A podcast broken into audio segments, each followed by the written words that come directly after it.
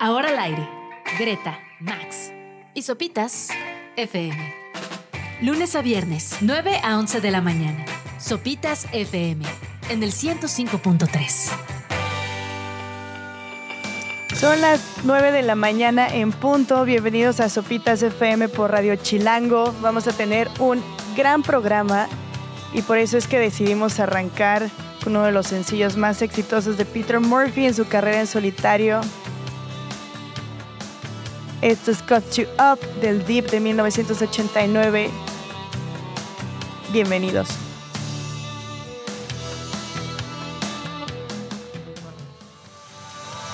Y ahí estuvo Peter Murphy con Cuts You Up.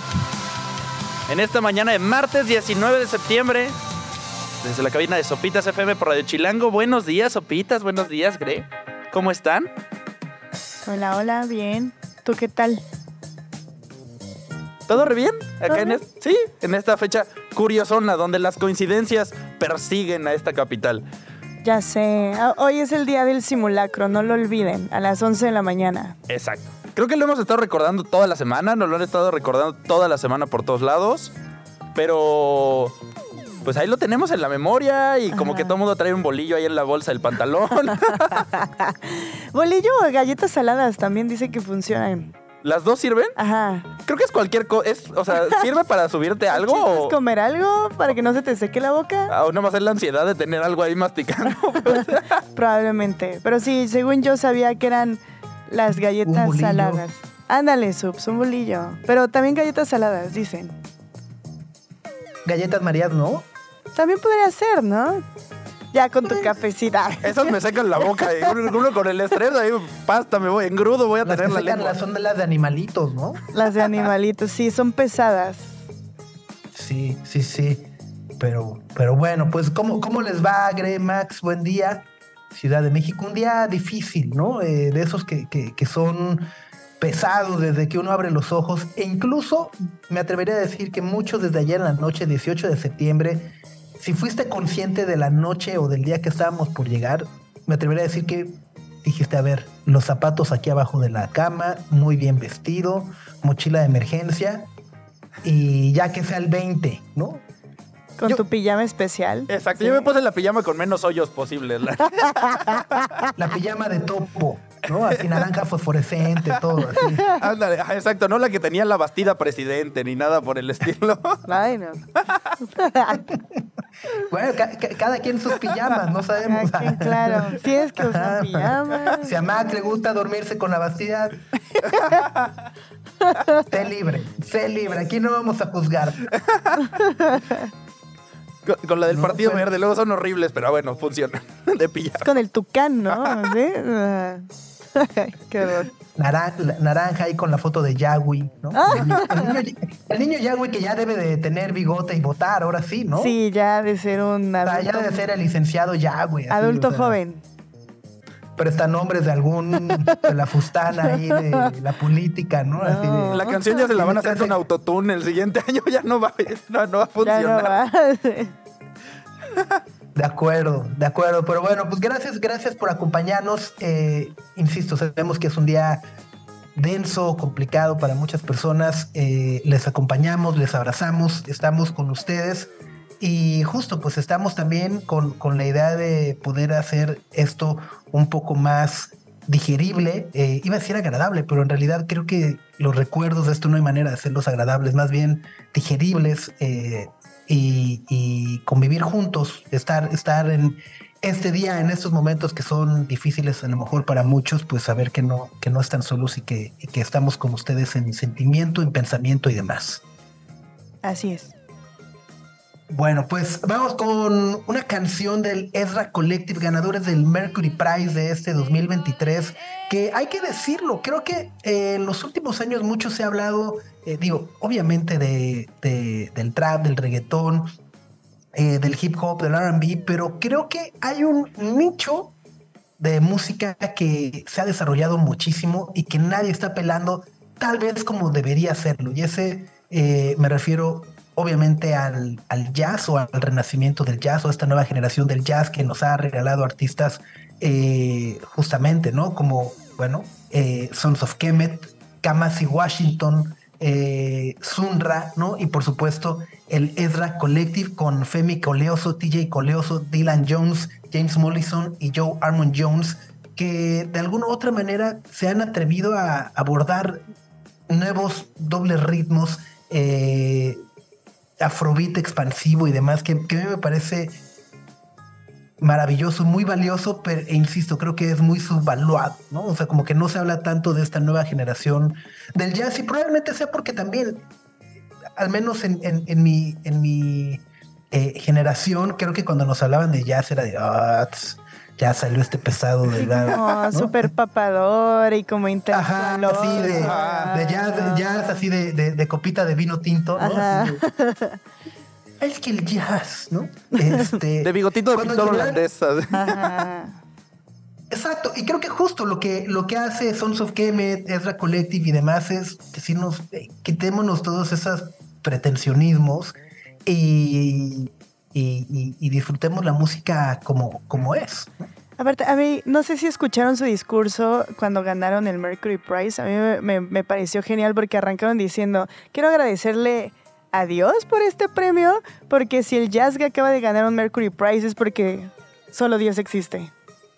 Y de ahí, ajá, sí, es porque nadie apela el jazz porque justamente la conversación alrededor de eso es como muy pretenciosa y muy cultural y demás, pero ellos lo están haciendo como bailable y muy asequible para cualquiera, entonces Ajá, por eso dijeron eso. Y como que cada año el Mercury Prize nominan a alguien de jazz o alguien así como de algún género que esté creciendo, pero como que sabes a la distancia que no van a ganar. Pero este año ellos traían como una aura distinta, que decías como que sí pueden ganar. O sea, puede ser la primera vez que el jazz de veras sea reconocido, reconocido. Fíjate que yo pensé que se le iban a dar a Fred Again. Yo pensé que se le iban a dar a los Arctic Monkeys. No, ya, ya. No, sí, yo pensé, yo dije, sí, seguro. Eh, no, eh, eh, o sea, vaya, es que justo como que el Mercury Prize lo, lo, que lo ha convertido en el premio musical más importante del Reino Unido es eh, como este atrevimiento a, premiar las nuevas tendencias y justo lo inesperado, ¿no? Decir, ok, esto sí está marcando una nueva era en la música, esto está haciendo un rompimiento con, con, con, lo que hemos venido escuchando y cómo se ha estado moviendo. Y digo, los Arctic Monkeys pues han estado nominados cuatro de los siete discos, ¿no? se ganaron un par por ahí, ajá. Y vaya, también siendo honestos, The Car no es su mejor disco, ¿no?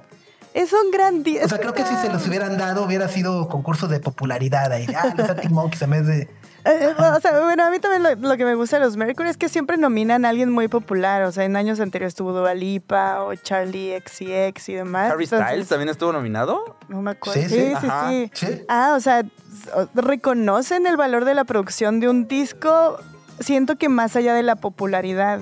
Entonces, no sé, como que mucho se habló de la calidad de, de la producción de The Car. Y dije, ah, pues podría ser que se lo den. Pero pues, no, está, está cool que, porque aparte, después de que ganó Ezra Collective, eh, las escuchas de la banda subieron casi 900%. Sí, que además es lo que siempre ocurre, ¿no? O sea, después de ganar el Mercury Prize ya es como ese sello de garantía para que todo el mundo le entre, ¿no? Vaya, hace algunos ayeres eran la venta de discos de, ok, ganar el Mercury Prize y la siguiente semana eras el número uno en ventas. Ahora es ¿Cuántos por ciento? ¿900? No, casi 900 por ciento subieron las escuchas. Es que eso a mí me hace muchas, muchas bolas, ¿no? Esos porcentajes, porque, a ver, 900 por ciento es si te escucha una persona y te escucharon 900, creció. Ah, 900 por ciento. O sea, no, no, o sea, es difícil de mencionar. O sea, no, no, no están diciendo pasó de 100 mil a 3 millones. No, no, no. Es 900 por ciento. Ah, pues, pues suena un chorro, pero en realidad, ¿cuánto será? Pues sí, es un buen, ¿no? Ah, porque aparte de Recollective no es que solo los escuchaba su mamá, o sea, sí tenían ahí su... Porque también, también, tenían bastante público que los seguía. Chance sí subió un poquito. Este, sí, aparte, yo insisto, es como jazz, como que rechazamos un poco la idea de jazz justo por toda la narrativa que hay alrededor. El hecho de que la gente se anime a escucharlo y que sea como todo un concepto el que exista, creo que está, está cool. Totalmente, y creo que además justo representa esta nueva era eh, del mundo y particularmente del Reino Unido, que es la diversidad. Eh, o sea, varios de los integrantes de Ezra Collective eh, tienen orígenes en otras partes del mundo que no son el Reino Unido precisamente. Entonces también es esta manera como de abrazar otras culturas, otros sonidos, incluso justo hasta suena, extremadamente políticamente correcto, pero la diversidad y la diversidad del Mercury Prize este año era brutal porque eh, había de los nominados eran el 50% hombres, el 17% de géneros neutros o, mixtos, ¿no? el 33% mujeres, el 58% eran artistas de color y el 42% eh, actos de hombres blancos. Ándale. Entonces es como esa parte eh, de diversidad que, bueno, pues creo que también es importante verla reflejada en este tipo de premiaciones, ¿no? Contrario a contrario al, trompo que se echó el fundador del Rolling Stone el fin de semana. No, yo ayer me enteré de... Ay, terrible. Eh, pero eso es, eh, digo, lo voy a decir así, eso es ser racista y machista sin darte cuenta, o sea, lo eres y no crees que lo que estás diciendo está mal y por eso dices esa sarta de barbaridad. Digo, como contexto, pues, o sea, ¿tú lo cuentas, Subs? Dale, dale, dale, Igre. No, es que sacó un libro, el como cofundador de Rolling Stone y del Salón de la Fama, sacó un libro con entrevistas a grandes figuras del rock como John Lennon, por ejemplo, o sea, grandes figuras. Y cuando le preguntó al New York Times así, oye, ¿por qué no hay mujeres en las entrevistas o afrodescendientes? Básicamente dijo así como, mm, es que las mujeres y los, los hombres negros no tienen la profundidad que tienen los demás. Su, nivel intelectual no está ahí. Ajá, no, está ahí. No está al nivel de Lennon, de Mick Jagger, de Bob Dylan. No tienen eso, no son maestros, porque el, libro se llama The Masters, ¿no? Ajá, y se aventura como de no articulan a ese nivel o algo así. No, no, que dijo, Steve, Wonder es un genio, pero no es un maestro. Entonces, ¿para qué? Como, ah, Sí, o sea, alguien le diga. O sea, la protesta en Twitter, si hubiera sido en México, hubiera sido hashtag articulamesta. Seguro. ¿Estás diciendo eso, Max? ¿Eh, ¿Sí? Hashtag. hashtag articulamesta. Bueno, pues vamos con lo de Ezra Collective. Sí, de una vez. They call it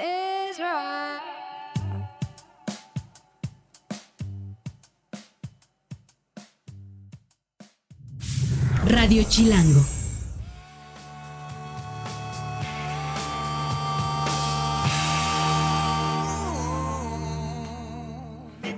Ahí estuvo Audio Slave con Like a Stone, la voz de Chris Cornell, que justo en este 2023 esta canción está cumpliendo 20 años. Oh, no. la canción está en enero y el video en febrero. Oh. O sea, ya tiene más de 20 años. Ya tiene más de 20 años. O sea, los, está, los cumplió en este año. Mira. O sea, ya tiene su bigotito y barba. Como el de Chris Cornell en el video. Igualito. Sí, de cenicita. Oye, y, por ahí eh, leía unas declaraciones recientes de Tom Morello que dice que hay por ahí algunas rolas guardadas de Oreoslave. ¿A poco? O sea, de esas sí, que nunca terminaron probablemente se van a esperar al 2030, ¿no? Así que la rola cumpla 30 años, 30 el 25 aniversario de Lux Edition, una cosa así, ¿no? Pues estaría, estaría bien. No sé, a mí como que me conflictó un poco eso. Pero no, porque lo hicieron en su época y solo se quedaron guardadas. Sí, pero, o sea, es un poco como la de los virus ahora, ¿no? Que va a terminar con inteligencia artificial. No, es. Ah, no sé. Ah, esa idea no me gusta. Sí, si la pista está grabada, güey, o sea, que la saquen.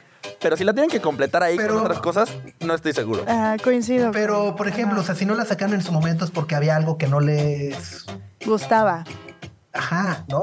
Entonces, o sea, vaya, es esta discusión de ahora uno tendría que preocuparse eh, justo de, en mis deseos póstumos decirle, no quiero que repliquen mi voz, que no salga ninguna obra, que no autoricen vida, etcétera, etcétera, etcétera. Pues yo creo que sí, ¿no? Ya no vas a tener que estipularlo así, no autorizo el uso de mi imagen. No pueden hacer un holograma para salir de gira por todo el mundo. Como cadena de WhatsApp vas a estar, no autorizo, no autorizo, no autorizo. No autorizo. Oye, y otra, y otra de las cosas maravillosas de, eh, que ocurrieron este 2023 fue a propósito del lanzamiento del disco de Olivia Rodrigo, que dice que la banda que más he escuchado este año Eh, no sé si pueden adivinar cuál es. Olivia Rodrigo dijo que la banda que más he escuchado es. ah, no tengo. Paramore. Ay, ups, perdón. No, eso fue para el disco pasado. no, ¿cuál? No, Subs? es que es Rage Against the Machine. Ah, caray. Dice, es mi banda favorita del momento. La No le escuchaba una y otra vez camino de ida al estudio. Eh, y dijo que incluso quiere ir a, a la inducción de Rage Against the Machine al Salón de la Fama del Rock. Del rock. Del rock, del rock, porque Guts, Guts y colmillos y todo. así. Este, Ahora está bueno, ¿no? El, el de Olivia Rodrigo. eh, yo no soy muy fan, pero me gusta. Creo que está mejor que el otro. A mí me gustó más el primero que ¿El este. primero? Ajá, me- ¿Cómo se llama el primero? Este, el segundo se llama. Ajá. ¿El primero cómo se llama? Ajá. No, No, no pero sé. el primero me gustó más que este, la neta. ¿A ti, Subs? ¿A ti te latió este? A mí este me, me gustó. O sea, bueno, a ver, no me gustó. Lo escuché y fue de, ah, está chido. Lo escuchas está chido, me cae bien. cabina todos los días, Subs. Dinos. Así como ella, ir a- Rage a Against the Rage Machine, yo el de. Olivia Rodrigo, exactamente. No, y me- la verdad me cae muy bien ella, ¿no? Me parece una buena eh, nueva generación de artistas y demás. También su presentación en los VMAs también estuvieron int- interesantes. Era como muy mucho performance y como que el- la gente que lo estaba viendo no sabía si estaba actuando o, o era parte del show o no. Pero sí es un artista interesante. A ver si va a venir a México. No, ¿verdad? No han dicho nada. Pues no, no ha confirmado nada. No, ¿verdad? O sea, anunció como- gira para el próximo año, pero no aparece en México aún. Ah, ok. Ah, Aunque sí estuvo hace unos meses de promoción. ¿Estuvo aquí? Sí, Sí. antes de sacar el disco estuvo en México y demás, sí. Ah, pero no tocó. No, no, Ah. haciendo promoción, justamente. Ya, ya, ya. Sí, Pues a ver qué tal. ya. Y le gusta el rock. Y le gusta el rock Rage Against the Machine. y ha cantado ahí con, con el Eddie Vedder. con O el sea, sí- Eddie Vedder. sí rockera, sí rockera. Su, su ropa en Bershka. Va a Bershka a comprar rock. Greta, Max y Sopitas en el 105.3 FM.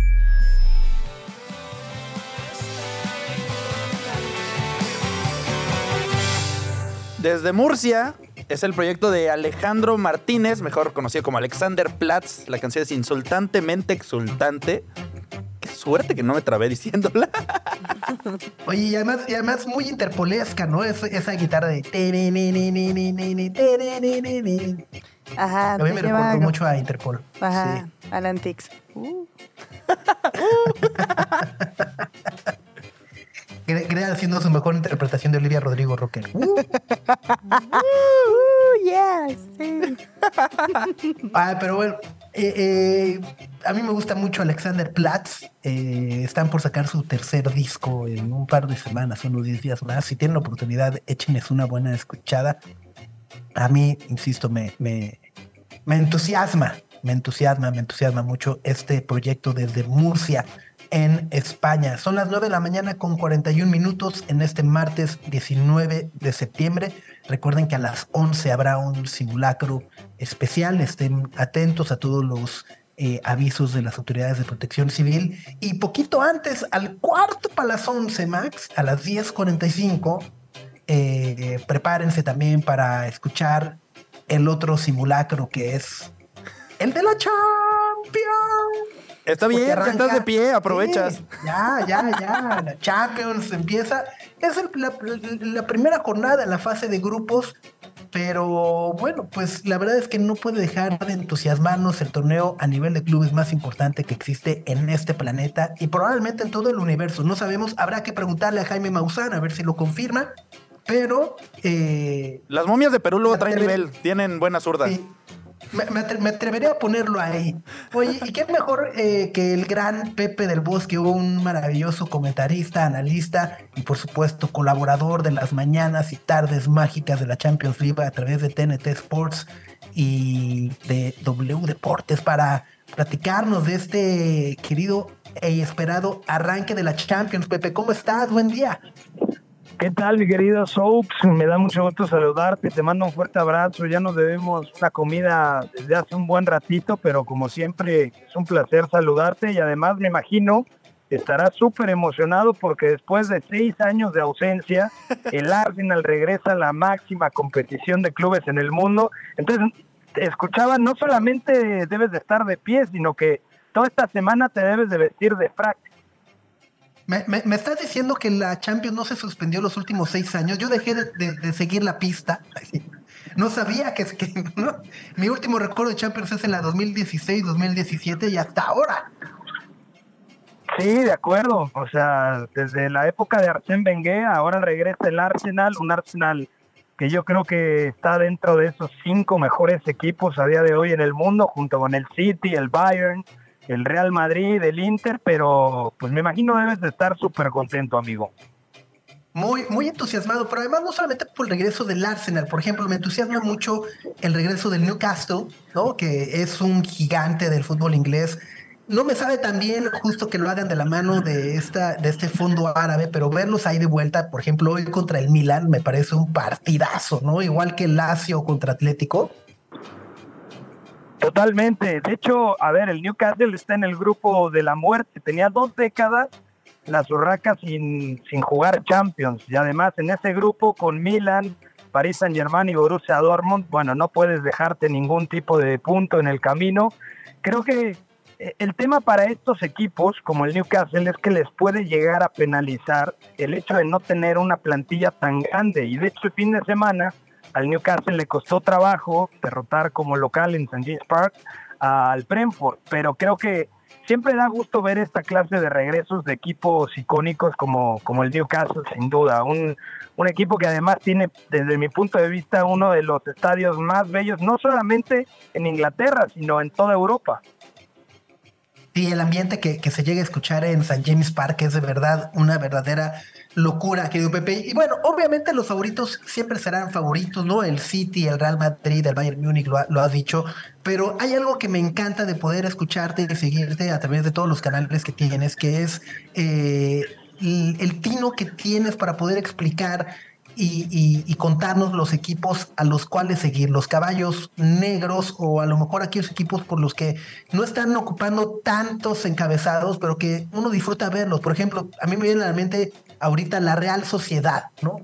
No se habla mucho de ellos, pero juegan padrísimo. Totalmente, a ver, está la Real Sociedad, que tiene una grandísima generación, que ya lo vimos apenas el fin de semana hacer un gran partido en el Santiago Bernabéu ante el Real Madrid, con Taquepusa Cubo, con Subimendi, Brais Méndez, Mikel Oyarzábal. Es un equipo que da gusto verlo jugar y además está muy bien dirigido por Imanol Alguacil. En ese grupo también está el Benfica, que en las últimas dos ediciones se metió hasta cuartos de final. El Benfica, el equipo portugués, que se caracteriza por fichar muy bien, fichar entre comillas barato, y luego llegan equipos de la Premier, de España, de Italia, y se los llevan a mayor costo. Entonces me parece que esos dos equipos hay que ponerles la fichita, equipos eh, underground que creo que pueden hacer una gran Champions y por supuesto también el Leipzig. Hablamos mucho de los equipos alemanes, obviamente todos los reflectores se los lleva el gigante bávaro, el Bayern Múnich, pero actualmente en la Bundesliga el Leipzig está muy bien, es un equipo dinámico, ágil, que da gusto verlo jugar puede ganar 3-2 o perder 4-3, pero da gusto verlo jugar, al igual que al Bayern Leverkusen, el equipo de Xavi Alonso, que esa ausencia en esta Champions no estará, pero que ya el fin de semana le hizo un partidazo a, los de Thomas Tuchel. Entonces creo que por ahí, si hablamos de caballos negros, Benfica, el Leipzig, eh, la Real Sociedad, eh, ojo, el Inter no lo va a tener sencillo porque en ese grupo creo que lo tiene apretado y además está el Salzburg, que es el equipo hermano de Leipzig, que también tiene una camada de futbolistas jóvenes tremenda. De hecho, digamos que mm, conocimos a Erling Braut Haaland en la élite a partir de que llegó al Salzburg y posteriormente al Borussia Dortmund, pero esos tres equipos me gustan bastante y te voy a agregar un cuarto. Creo que el Galatasaray por talento individual más que por funcionamiento colectivo, o sea, porque es un equipo que le falta armonía, pero de repente ves y tiene a Icardi en un muy buen momento, el delantero argentino, tiene como media punta al belga Dries Mertens, está Wilfred Zaha, un viejo conocido para ti de la Premier League, está el brasileño TT, es, realmente un equipo que si, si llega a, a poder armonizar todo ese talento, creo que le puede dar un dolor de cabeza, no tanto al Bayern, pero sí a un Manchester United que no está arrancando bien la temporada. Oye, Pepe, y, hablando de esta temporada de la Champions, estoy viendo los horarios de los partidos y, le van a hacer muchísimo daño a mi, a mi productividad. Porque ahora vamos a tener juego a las 10.40 de la mañana, termina ese y luego otro a la 1 de la tarde. Entonces va a ser prácticamente día completo de seguir la fase de grupos. Sí, sí, eh, hay dos partidos siempre a las 10.45 hasta que cambie el horario, que regresaría a las 11.45 a mí personalmente me viene perfecto porque arranco más temprano y ya por ahí de las 6 de la tarde eh, termino y tengo tiempo de ver un par de encuentros que no, que no transmití en diferido. Pero sí es difícil, sobre todo para la gente que está trabajando, los chicos o chicas que van a la escuela. Pero bueno, siempre hay un buen pretexto para ver la bendita Champions, dicen por ahí. Siempre, siempre, siempre. Eh, oye, el Dortmund, ¿cómo lo ves? Eh, eh, estábamos acostumbrados justo a verlo muy competitivo en la Bundesliga, a estarle peleando de tú a tú al, al, Bayern Múnich, pero parece que no ha arrancado el torneo tal y como lo esperaba y además, bueno, pues está en un grupo también complicado. Claro, el tema con el Borussia Dortmund, y le ha pasado muchísimas veces, diría desde la salida de Jürgen Klopp o desde la recta final de Jürgen Klopp, por ahí de 2014, 2015, que es un equipo que ataca mejor de lo que defiende. Entonces, en este arranque de temporada ha tenido problemas. Hummel ya no es un jovencito, ni mucho menos. Están en pleno recambio generacional. Royce, que era otro ícono de aquel equipo que consiguió llegar a la final en 2013 y precisamente perdió contra el Bayern, eh, es de los pocos que quedan ¿no? en, el, en el equipo. Royce, Hummel, que los dos marcaron el fin de semana además pero tiene un buen ataque. Mi duda es en la defensa. Ojalá haga una buena Champions el Dortmund, pero sí tiene un, un grupo complicado y hoy el primer final que tienen es el Paris Saint Germain, que tampoco anda tan bien el Paris Saint Germain, de hecho perdió el fin de semana en la liga francesa, pero tiene a Kylian Mbappé. El hecho de que el Paris Saint Germain haya podido retener a Kylian Mbappé me parece que los pone escalón por delante en ese grupo de los otros tres equipos completamente. Oye, y bueno, pues luego por ahí, además, pues tendremos la oportunidad de ver a algunos mexicanos, ¿no? obviamente, eh, Santi Jiménez con el Feyenoord, estará Jorge Sánchez en el Porto, el, el Chucky con el PSB. Eh, y bueno, el, resto están en Europa League, ¿no? Edson y, Guardado y demás, ¿no? Sí, o sea, es, es una Champions con poca presencia mexicana, por así decirlo, y también hay que comentar que Orbelín Pineda se quedó a nada de jugar fase de grupos con el AIK de Atenas, pero fue eliminado por el Royal Antwerp, el equipo con, contra el que debuta el día de hoy el, el Barcelona, pero sí, sí, hay que seguir sobre todo de cerca, creo yo, el, el, que acaparará más reflectores, el que tendrá mayor protagonismo en su equipo es Santi Jiménez, que además está marcando goles y asistiendo en el Feyenoord. Un detalle importante que igual y la gente no lo sabe, es que las dos primeras jornadas se las pierde Santi Jiménez con el Feyenoord porque acarrea una suspensión de la temporada pasada también con el Feyenoord en la UEFA Europa League. Entonces, jornada 1 y jornada 2, Santi Jiménez no estará con el Feyenoord. Pues ahí está, arranca hoy a las 10.45, podremos disfrutarte como cada temporada en HBO, Pepe. Claro que sí, ahí los esperamos, HBO todos los partidos en exclusiva esta temporada. También hay algunos que van en televisión, ya sea en TNT o en Cinemax. Así que ahí los esperamos, mis queridos Pitas. Muy bien, y por supuesto, yo insisto, pueden y deben seguir, si les gusta el fútbol, deben seguir a Pepe del Bosque, arroba Pepe del Bosque, y por supuesto también Apuntes de Rabona. Claro que sí, ahí estamos, Pepe del Bosque, Apuntes de Rabona, Editorial Puscas y lo que vaya saliendo, hermano. Venga, te mando un gran, gran abrazo, querido Pepe. Igual, querido amigo, saludos a todos allá en cabina. Un placer saludarlos. Abrazos. Igualmente. ¿Tu Arsenal cuándo debuta, Subs? Mañana contra el PSV. Ok. En Eindhoven, en, en, Londres. Y bueno, tengo, yo tengo un favorito que no sé absolutamente nada de ellos, más que tienen un gran nombre. O sea, es de esos equipos que tienen nombre de banda, que es Young Boys de Suiza, ¿no?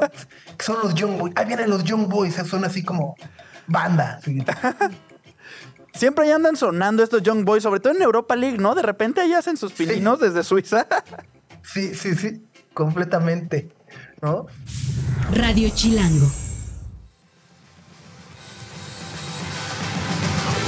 Y eso es The National. La canción es Space Invader. Una canción con la que estuvieron tureando en vivo, pero que ahora encabeza un disco sorpresa que lanzaron ayer. Se llama Love Track. De, del sombrero de sorpresas de Taylor Swift, ¿no? Es de esos trucos que seguramente aprendió Aaron Dessner. De- disco sorpresa, ¡pum! El mero día, ahí les va, así, sin decir nada, Siempre ahí me va. aviso, ahí les va. Sí, sí, sí. ¿Cuántos años llevan trabajando Taylor y Aaron? Ay, Taylor, mi amiga Taylor y, La Tay. y el Aaron. Pues ya como 6, 7, ¿no? Sí, Por ahí. ¿no? Sí, sí, que ha estado en los Sí. últimos cuatro discos. Sí, sí, e incluso, bueno, eh, eh, justo eh, Aaron Dessner ha dado el crédito a, Taylor Swift justo en esta etapa prolífica que ha tenido The National para escribir estos dos discos que han lanzado en este año, ¿no? De, Two Fra- Frankensteins y bueno, este que se llama The Last Love que salió de manera sorpresiva esta mañana sin mayor anuncio y dice, bueno, pues es que en realidad Taylor Swift fue la que nos enseñó un poco a no ser tan críticos con nosotros mismos y atrevernos a sacar las rolas que tenemos, ¿no? O sea, decir, bueno, ahí va y, si pega, pega. Y bueno, independientemente de, de- de Taylor también, pues hay que decir ¿no? Que ha producido eh, Gracie Adams, que es esta chica que a mí me gusta mucho. Y, y el nuevo de Ed Sheeran por ahí creo que han... Ajá, creo No, que sí. no- no sé si estoy diciendo algo que todavía es secreto, ¿no? Pero... pues sí, el nuevo de Ed Sheeran. Off the record entre paréntesis. Ajá, pero, pero creo que por ahí anda... Nadie me cite, dice. Exacto. así- Prohibido citarme. haciendo migas y, y demás. Oye, y hablando de personajes eh, importantísimos que han influido grandes obras y han estado detrás también de grandes productos que acabamos eh, disfrutando, pues nos da muchísimo gusto darte la bienvenida, Gerardo Gatica, eh, que bueno, pues entre otras cosas, pues eres responsable más recientemente justo por eh, haber producido Casandro, pero además, bueno, pues has estado detrás de grandes proyectos como Bellas de Noche, Museo, eh, y ya no estoy acá. Bueno, ya no estoy aquí, ¿no? Acá. Sí, muchas gracias por invitarme, Sopitas y a todo el equipo. Y sí, contento de estar acá ya unos días de, del estreno en, en, en Amazon de nuestra película de Casandro. Una de las películas más esperadas del año, desde que se estrenó en Sundance a, a- a inicios de este 2023, todo el mundo es Casandro, Casandro, Casandro. Y bueno, ya estos últimos días con los teasers, obviamente con este, este besazo ahí que, que- que se ha viralizado entre Casandro y, Casandro y Bad Bunny. y Bad Bunny y demás desde...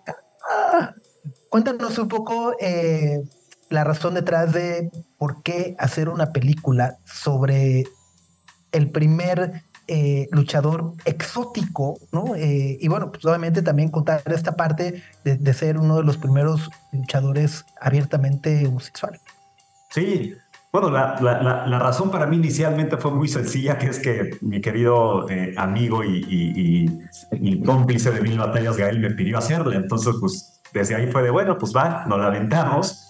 Y este, pero más allá de eso, empezando a platicar del proyecto, del personaje, de lo que había logrado Casandro, tanto como personaje como, como, como persona, como Saúl Armendáriz, que es su verdadero nombre, eh, pues es una historia fascinante, sumamente inspiradora, cómo, cómo Saúl construye este personaje después de haber pasado por distintos personajes sin pena y sin gloria, por distintos eh, nombres y, y- y- y- caracteres dentro del ring, crea Casandro y, y rompe tabús y rompe puertas y abre, abre puertas más bien, ¿no? A, a quitar este estigma y este, este prejuicio que había contra los exóticos y, a- y darle, eh, darle un campeonato, un exótico llevarlo a, a lugares inimaginables y siendo además el primer luchador abiertamente gay que lo consigue, ¿no? Que lo logra. Entonces, bueno, es un parteaguas y es una inspiración Saúl y Casandro y para nosotros fue increíble poder construir este personaje, esta película junto con él.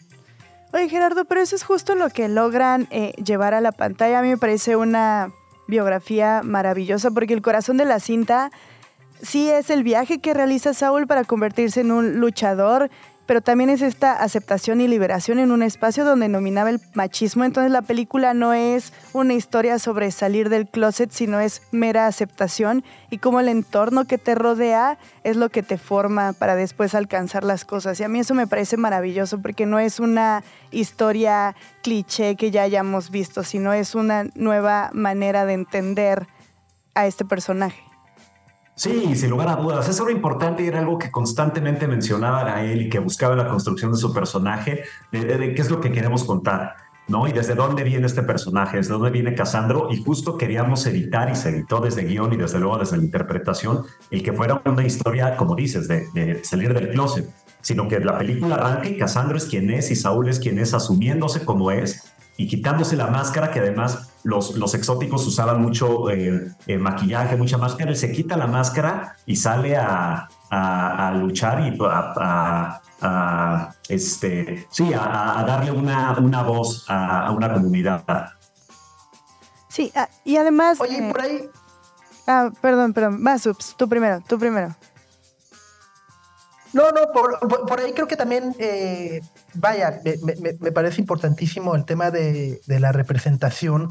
Eh, y al final es una historia inspiradora, eh, pero creo que, creo que soy yo, o, no soy yo, pero creo que hay una parte de, visualizar también, digamos, esta eh, los momentos difíciles que, que, deben atravesar estos luchadores. Ya lo decías, bueno, pues justo, ¿no? Hay una parte donde muestran que Casandro, bueno, los personajes anteriores a Casandro, ¿no? El trabajo que le cuesta. Y cómo es también un estilista el que le acaba diciendo, güey, o sea, va, va, por ser exótico, ¿no? O sea, va un poco por ahí.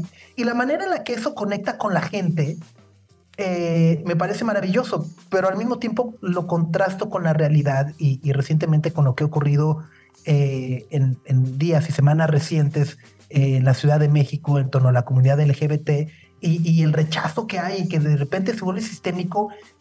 Ver la película y luego ver la realidad me, hace que choquen estos dos mundos y, y confrontar esto y decir, ¿qué es lo que pasa que nos hace que cuando vemos un personaje digamos, claro, Casandro. Y cuando vemos a una vida real, digamos, ay, no, no, que no entre al baño, ¿no?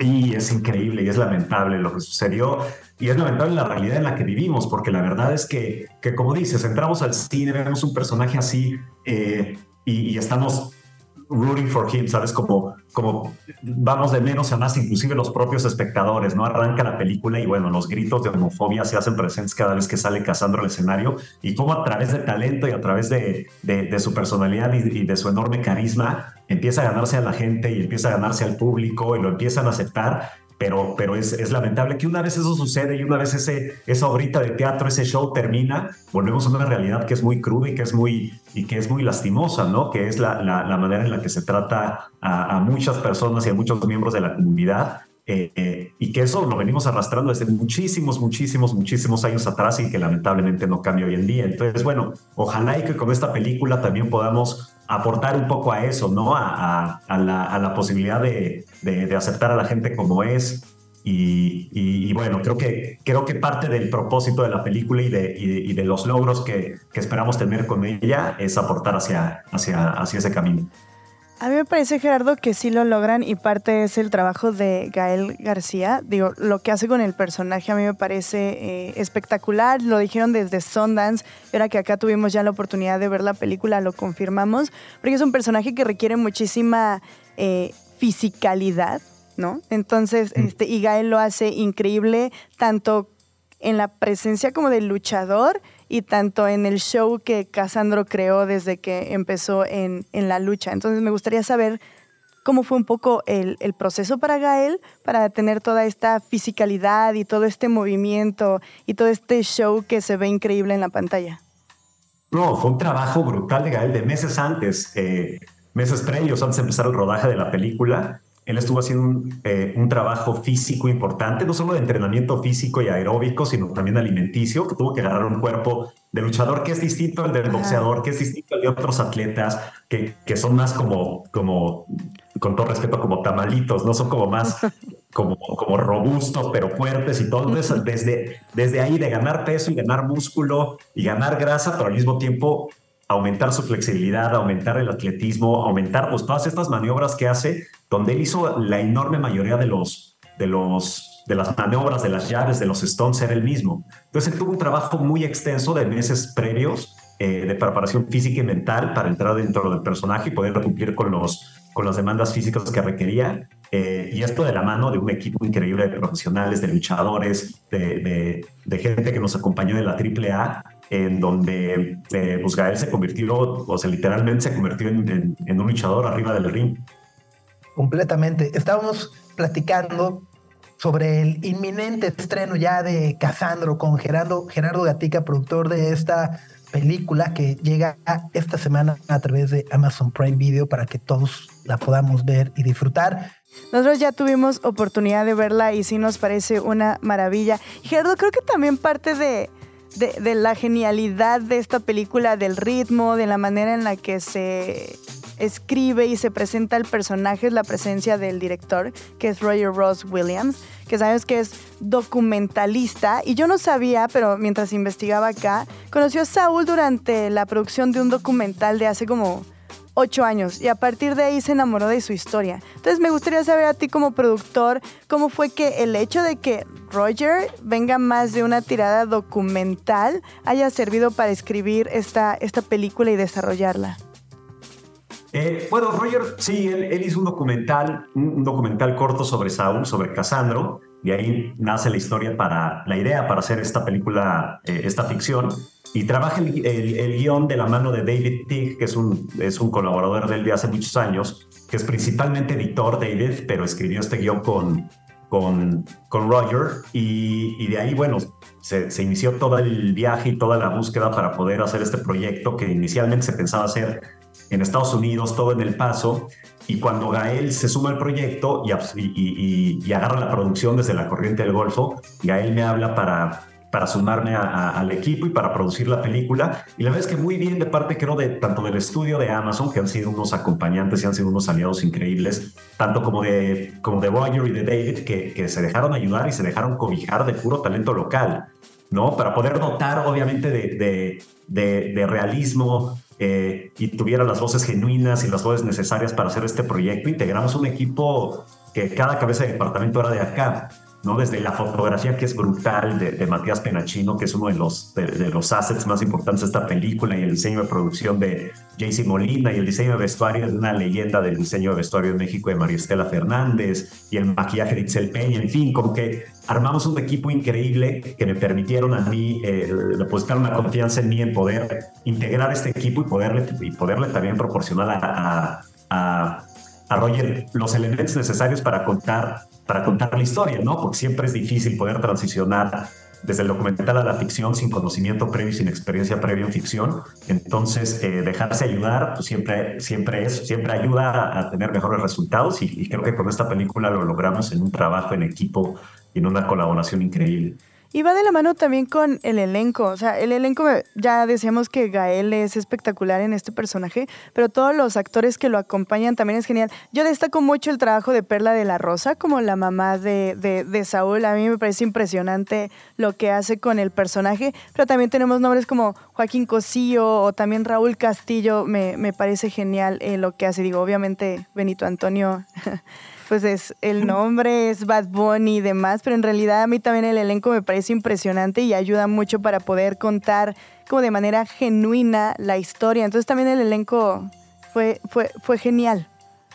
Sí, el elenco es increíble, que ahí es un trabajo eh, extenso también que hizo Luisito Rosales, que es un director de casting maravilloso, que ha hecho Bardo, Roma, en fin, como varias películas muy, muy, muy importantes en nuestro cine lo sumamos a este proyecto y trajo propuestas a la mesa fuera de lo, de lo, del ordinario o fuera de los lugares comunes, justo como mencionas de Perla del Arroz, una actriz justo de, de, Chihuahua, que vive entre El Paso y Chihuahua, y que hace un personaje, la mamá de Gael, increíble, y Raúl y Roberta Colinder es una actriz también brutal que la hace de, de, la, de la entrenadora de, de, de Casandro, y bueno, el, eh, la maravilla de haber podido contar con el entusiasmo y con la participación de, de Bad Bunny, ¿no? Que, se enteró del proyecto, este, Luis se puso en contacto con su, con su gente y rápidamente llegamos a un acuerdo que tenía muchas ganas. Él es fan de la lucha libre Entonces para él, bueno, poder ser parte de acá y de Gael también, pues se vino unos días acá y la pasamos bien ahí con todo el cast.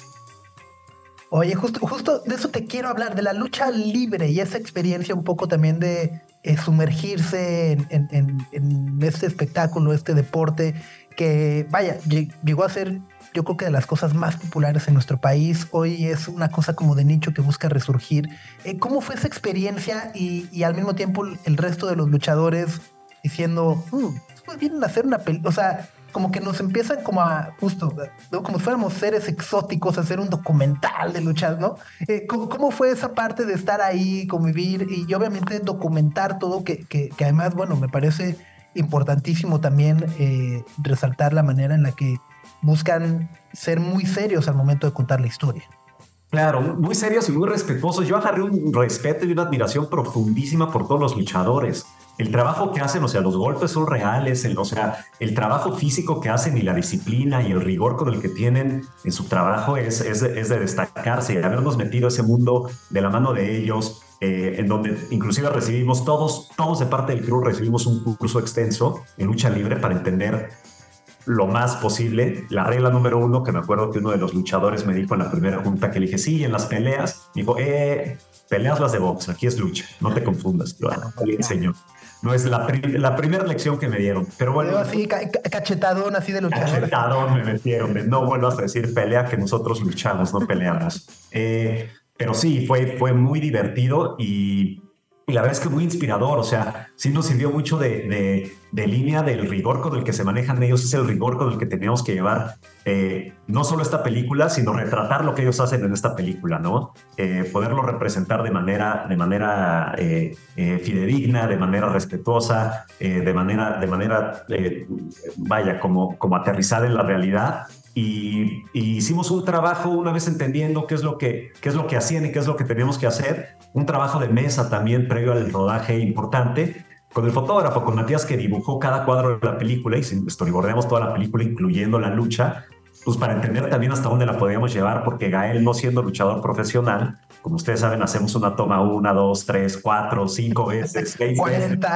Pero cuando estás en la séptima de aviéntate toda la lucha, pues por algo luchan una vez y luego ya estuvo, ¿no? Entonces poder hacer todo teníamos que ser muy cuidadosos y muy meticulosos en, en de dónde cubríamos y cómo, y cómo, y cómo eh, sí, fotografiábamos y retratábamos todo eso para que no se nos fuera, se nos fuera a romper alguien allá arriba del ring.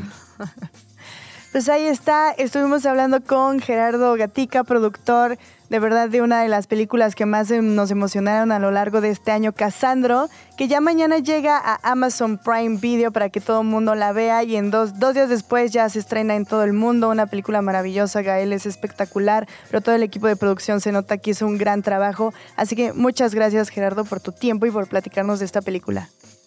Muchas gracias a ustedes, Greta, Max, Sopitas y a todo el auditorio. Gracias por invitarme, por tenernos aquí. Sí, vayan a ver la peli mañana. Greta, Max y Sopitas en el 105.3 FM.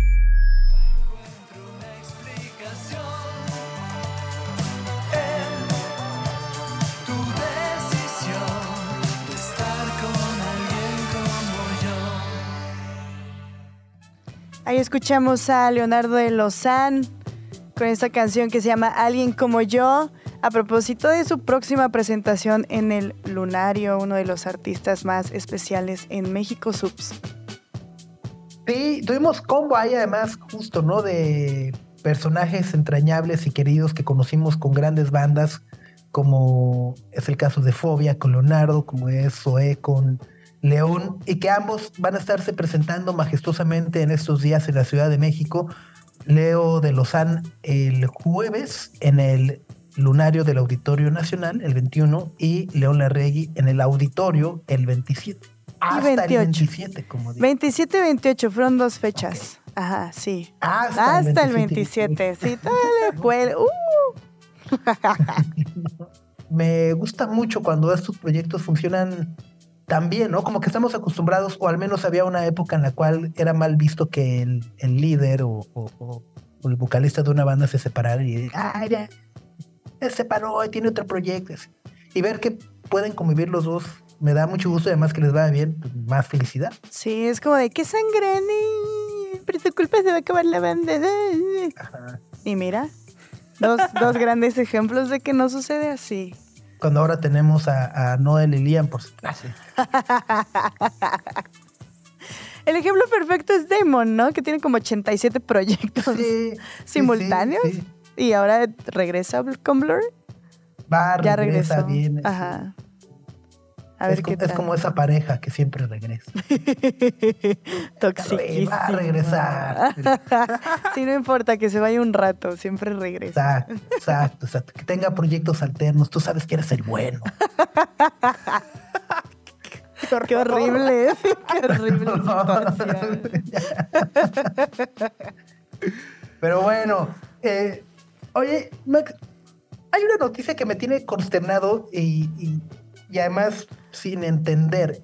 Y, y es que vi que hay un- avión de la Fuerza Aérea de los Estados Unidos perdido. O sea, un F-16, F-17 como los que, bueno, es decir, como los que vimos desfilar el fin de semana. Ya hubiéramos querido ver así tener unos F-16, F-17 en la, en la Armada de México. Y por lo que entiendo, iba piloteando y de repente, pues el, el piloto dijo, ahí se ven. Y, y sacó el botoncito este que hemos visto en las películas y paracaídas de... Y para arriba, action, para paracaídas. y dejó el avión yéndose y ahora nadie sabe dónde está el avión. Es una maravilla de historia. Es mi historia favorita del año. Es un. O sea, el F-17 creo que sí hay en México porque tiene sus años. Este ya es un F-35 Lightning. O sea, ah, no o sea, la edad, así, eh, yo, yo me quedé en el F-17, o sea, es como llegar y, decirle a los niños si juegan Nintendo. No, no, pues no, ya voy en el, en el Play 2, ya Sí. van en el 5. o sea, normalmente no estamos tan actualizados en aviones, pero resulta que este F-35 es el avión más rudo que tiene la- el ejército de Estados Unidos. O sea, es el avión más avanzado y resulta pues que es tan avanzado que una vez que el piloto se aventó con el paracaídas, el avión se siguió. O sea, dijo, ahí se ven, no se bajó, no le pasó nada. Y pues creo que lo que lo hace todavía más chistoso es que nadie sabía dónde estaba. Entonces el gobierno y la- el ejército de Estados Unidos le pidió ayuda al público. Así lo ven pasar, Le escribió así, oigan, si alguien ve un avión, avísenos. échenos un guante porque Es pues, lo tenemos extraviadito. El lado bueno es que ya apareció. O sea, ya, ya, ya encontraron las piezas, se puso un ramalazo en un campo, no le pegó a nadie, no hubo heridos. Ajá. Pero pues ahora están tratando de saber qué fue lo que pasó, porque según eh, el testimonio del piloto, el piloto no quería salirse del avión. O sea, como que, como que medio fue obligado, nadie sabe qué pasó con el avión. Entonces no se sabe si el avión es tan inteligente que aventó al piloto. es una posibilidad. Estás loco, bye. O sea, o sea, digamos que es un poco lo que ha ocurrido con los Teslas que se manejan solos. Exacto. So- Solo que, o sea, en el peor caso de un Tesla te embarras en un poste. Aquí, pues es- traes un avión militar de millones de dólares que, que, pues, por suerte terminó en un campo. Porque si no, imagínate, termina en tu sala o no sé. ¿Qué haces con eso? Totalmente. Órale. Y, y, y bueno, pues, ¿qué es lo que quedó? O sea, algo se puede recuperar de ese avión, así las luces, los faros. Las llantas andan ahí desvalijadas. Lo van a vender por piezas probablemente. A ver, el viendo, GPS, algo así. Cada avión cuesta 100 millones de dólares. Es una locura. O sea, llevarte 100 millones de dólares, Comper, adiós. Adiós. Con que le vueles algo, un foquito ya salió del otro lado. Y entonces, por, de cajón, ahorita todas las operaciones aéreas en esa zona, fue en Carolina del Sur. Nah. Todas las zonas, todas las operaciones aéreas por ahí, canceladas. O sea, ahorita no puedes volar ni un papalote. O sea, hasta que resuelvan qué pasó. Hasta que resuelvan qué pasó, ahorita no puedes levantar nada por ahí, ni aventar uno de papel, pues. y entonces están tratando de averiguar qué fue con este F-35 que se volvió loco, si fue la rebelión de las máquinas, si el piloto andaba en un mal día. Nadie sabe qué pasó. Pues sí, ay, no. Oye, pero hablando también de los, de los Teslas que se manejan solos y que hacen cosas que no deberían hacer. eh, Y de relaciones Pues, tóxicas. Y de ajá, máquinas y de rebeldes. y de- relaciones- Eh, eh, está la, la- la ocurrencia de la semana cortesía de Elon Musk, ¿no? Bueno, que ya no se sabe si, si uno debe tomarlo como ocurrencia, amenaza o, o advertencia. Hijo. Pues resulta que su nueva ocurrencia es que ahora Twitter, bueno, X, va a costar. O podría costarle a todos. Parejo. O sea, no importa si tienes palomita. O sea, dorada. si eres palomita o no tienes palomita, no- o sea, abres la app y te cuesta. Abres la app. O sea, y te como si fuera OnlyFans, así de no puedes ver nada. Ah. ¿Así? Justo. Salió una probadita así de. Un tweet. Ajá, no, ni dos segundos para que nada. Le va a cobrar a todos sus usuarios, o al menos, o sea, no, no confirmó que lo va a hacer, pero sí barajeó la idea en una conferencia rarísima que tuvo con el primer ministro de Israel. De estas, ajá, de- quién sabe, ajá, los hacen y ellos se juntan, ya sabes. Pero entonces se juntaron y dijo de, ah, pues le voy a cobrar a todas las personas para que entren a X, ahora que se llama así, porque según él es la única manera de eliminar los bots. ¿No? Uh. Es que es buena, es que es buena, buena discusión.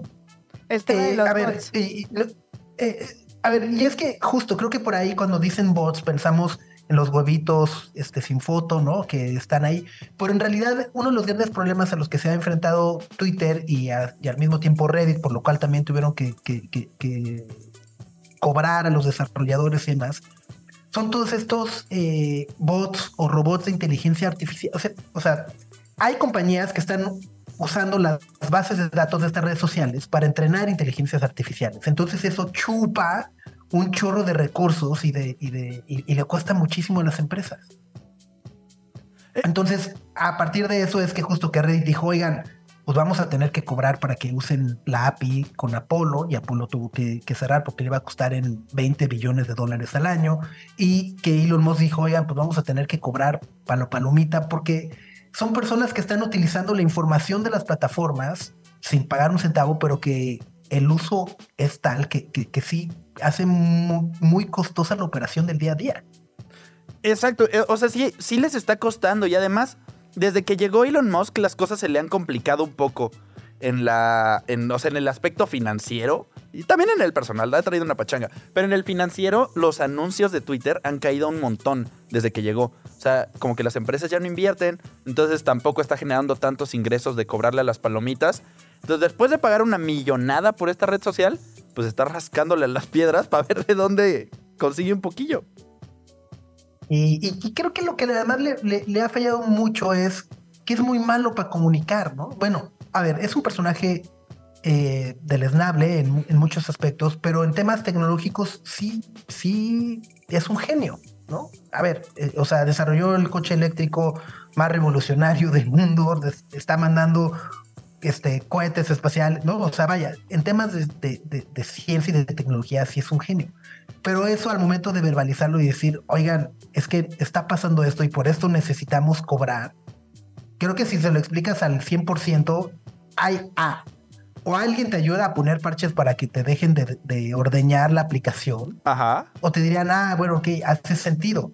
Pero hoy en día aparece una ocurrencia y les vamos a cobrar Twitter por usarlo, ¿no? Es como, ¿por? ¿No? Este, Sí, parece que se lo sacó de la manga y pues obviamente no cayó muy bien en los millones de usuarios de Twitter, de X. Me rehuso a decirle X, no sé por qué. Porque, ¿tú pagarías subs para usarlo? Híjole. Después de es que te va, años. es, es, es, es, es un, es, un, es un dilema este, brutal, ¿no? Es un poco como tú pagarías por leer el reportaje de Russell Brand en el Times. Estamos acostumbrados a decir que no, pero al mismo, tema, al mismo tiempo son productos que generan trabajos y que llevan un esfuerzo y, y- y al mismo tiempo decir, bueno, ¿por qué tendría que ser gratis? Eh, o sea, es, es de, si me genera un beneficio, el- así sea el disparo de dopamina y lo estoy haciendo por placer, ¿por qué me niego a, a decir, no, ni más? O sea, no sé, ¿no? Al mismo tiempo eso me lleva a pensar el, chale, qué horrible vivir en un mundo donde tienes que pagar por absolutamente todo, ¿no? ¿Tú pagarías, Max? No sé. Mira que uso un buen Twitter, pero no. Probablemente no. Tendría que. No sé. Como que me, me acostumbré a que el internet era este espacio libre, Era gratis. gratis, ajá. Digo, más que pagabas, ya sabes, tu mensualidad. Pero como que para mí internet es este espacio abierto, gigante. Y cobrar por entrar a las diferentes plataformas donde tú mismo eres el producto y donde tú mismo te llevas miles de anuncios. Híjole, se me hace que rompe ese principio. Medio utópico, porque obviamente internet es un lugar asqueroso también, pero... ¿Tú pagarías, Gre? Eh, no, no, no creo. Y no tanto porque no sea tan usuaria de Twitter, sino pagar para entrar a ver las cosas que se publican ya en Twitter es como neta. O sea, mientras sea es como, órale, va. ¿no pagarías por entrar a leer mis tweets? No. ¿No pagarías por entrar a ver, como digo, buenos días, hora de un café? Buenas noches, que pasen linda noche, followers. Followers. Las fotos en el gym. comiendo esto. No, que, es que Twitter siempre se me ha hecho un lugar muy hostil y muy feo. A ver, ¿por qué plataforma pagarías? Eh, o sea, de redes Red social. sociales, Ajá. mm, la que más uso es Instagram. Entonces quizás sería Instagram.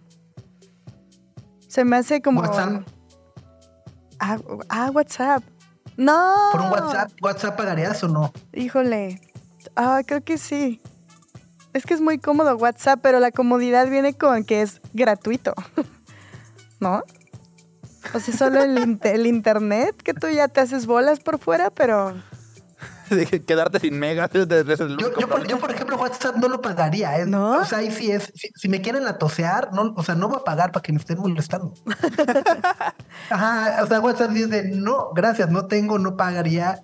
Este, mándenme un correo, ¿no? Un O correo. manden una paloma así que estén ahí. Ay, hola, te escribo de.